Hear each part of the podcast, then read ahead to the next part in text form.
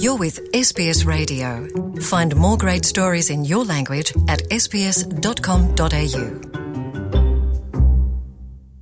É, Luciana e ouvintes da SPS, a era de Rui Rio como líder do PSD e chefe da oposição em Portugal passou. Agora vem Luís Montenegro, que tinha há três anos desafiado Rio e então perdido, agora ganhou-lhe. No Porto, o 40 Congresso do PSD, Partido Social Democrata, deu a conhecer a nova equipa, encabeçada por Luís Montenegro, e a nova estratégia para liderar a oposição.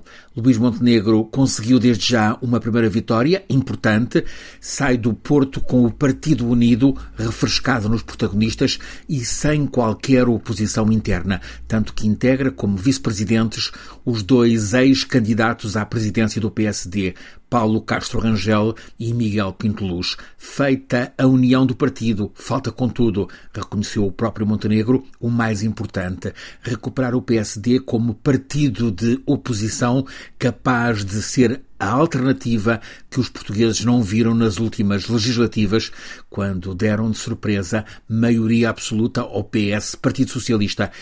E se, como disse o novo líder, não são os eleitores que estão errados, somos nós, PSD, que não os conseguimos convencer, ou seja, para os trazer de volta, não basta criticar o governo, é preciso apresentar propostas consistentes e sedutoras. É esse o desafio para a nova liderança. Mas nos cartazes o que se vê é Luís Montenegro 2026. Faltam quatro anos para as próximas eleições é que, até lá, há a maioria absoluta de António Costa e do PS. Francisco Sena Santos, a SBS, em Portugal.